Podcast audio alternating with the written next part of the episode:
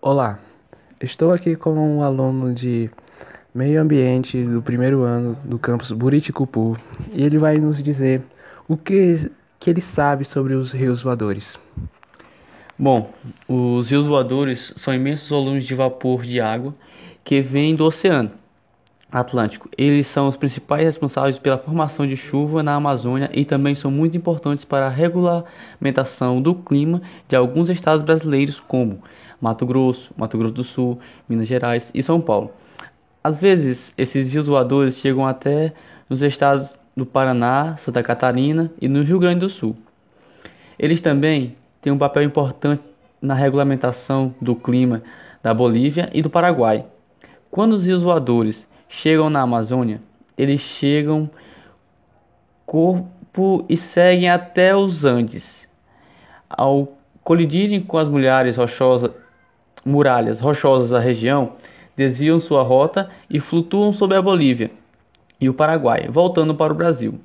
Os rios voadores possuem cerca de 3 quilômetros de altura, algumas centenas de largura e milhares de quilômetros de extensão em alguns.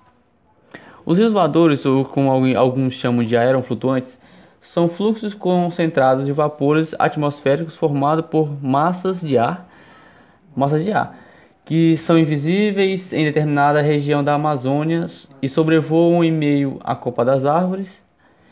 É, eles não têm margens como os rios terrestres, porém realizam a mesma função de transportar umidade e vapor de água, advindos da evaporação das árvores para outras regiões do Brasil, como Sudeste, Sul e Centro-Oeste. Bom, muita gente não sabe muito bem o que é os rios voadores. É, e quando vê algum, se pergunta o que é aquilo. Bom, os rios voadores, muita gente se confunde em dizer o que é, porque não tem muito costume em vê-los.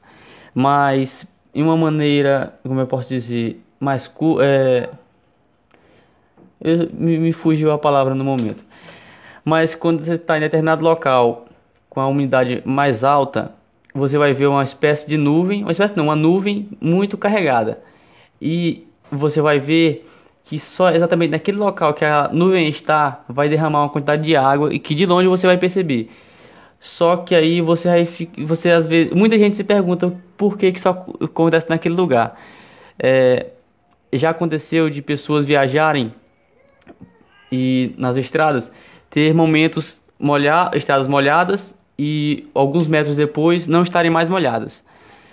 E pelo menos eu, quando eu era mais jovem, perguntava por que, que isso acontecia, pensando que o céu era um só e chovia em, to em todos os lugares ao mesmo tempo. E através dessa, dessa pergunta, o que são rios voadores, eu fui levar a, a me questionar e dar uma pesquisada sobre a respeito. E eu cheguei nessa conclusão, que são apenas nuvens que, que trazem vapor de água do Oceano Atlântico que derramam em determinada lo, localização com a maior intensidade de, de umidade. É, como eu já disse, é, os isoladores interferem no clima da maior parte do território brasileiro. Isso porque a umidade do ar que é barrada pela Cordilheira dos Andes e que não se, se precipita a rebatida de voltar para o continente, é, fornecendo umidade para as demais regiões do país. Exatamente essa umidade a qual se dá o nome de rios voadores, que dá origem às chuvas e contribui para amenizar o clima em, em algumas regiões com temperaturas mais elevadas. Estima-se que a vazão dos rios voadores seja igual ou superior à vazão do rio Amazonas, que é a maior do mundo, e transporta 200 mil metros cúbicos de água por segundo. Impressionante.